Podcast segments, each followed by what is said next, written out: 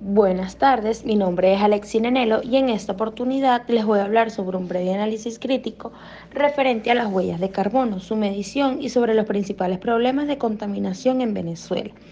Principalmente podemos definir a las huellas de carbono como un indicador ambiental que mide la cantidad en tonelada de las emisiones de gases de efecto invernadero producidas directa o indirectamente por personas, organizaciones, productos, eventos o regiones geográficas en términos de CO2 equivalente y sirve como una herramienta útil de gestión para cuantificar, reducir y neutralizar las emisiones del dióxido de carbono y contribuir a mitigar al cambio climático. Este concepto fue ideado debido a la necesidad para tener una herramienta que fuese capaz de medir las emisiones del GEI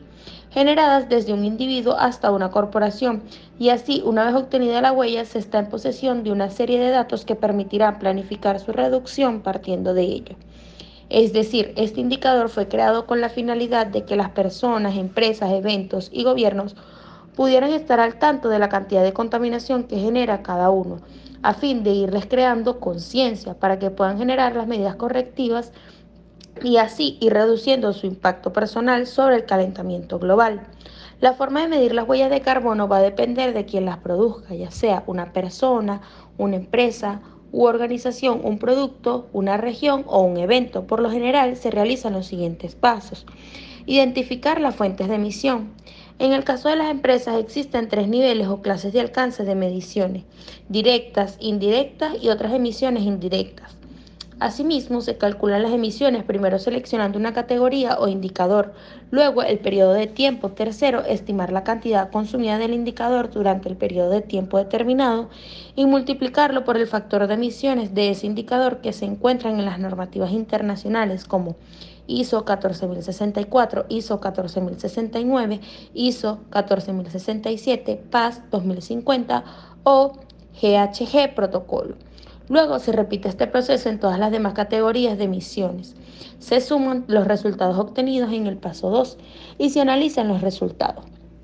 También existen sitios y aplicaciones en la red que permiten de una manera más sencilla calcular las huellas del carbono, como lo son Clean Space, Negotiation, Chasing Ice, Climate, Airnow o Gate. Asimismo, con respecto a los principales problemas de contaminación de Venezuela, tenemos la contaminación del agua, que se debe a que el agua que procede de las industrias y del uso doméstico, ya que esta agua no es tratada, y también se debe a los vertidos de desechos industriales de la industria petrolera y petroquímica. La contaminación del aire, que es causada por las industrias petroleras y petroquímicas por todas las emisiones de gases tóxicos que generan. Aunado a esto se le agrega la contaminación generada por los vehículos que día a día se encuentran circulando por todas las carreteras de Venezuela. La acumulación de desechos sólidos debido a la falta de plantas de tratamiento que eliminen o reciclen los desechos que se van generando y a la poca cantidad de vertederos de basura que en su mayoría no reciben directrices técnicas para irlos gestionando y cuando los vertederos están ya completos, los desechos se van depositando de forma ilegal en zonas verdes. Esto se debe a la falta de conciencia ambiental de la población y a la ausencia de las autoridades que hagan cumplir la ley vigente. La degradación de suelo por el uso de herbicidas, plaguicidas y fertilizantes, en definitiva,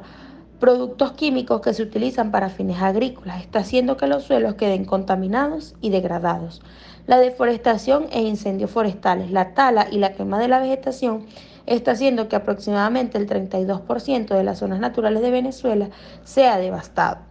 La minería ilegal, donde la principal zona afectada es la Amazonia, ya que para poder llevar a cabo la explotación, los mineros desbrozan toda la vegetación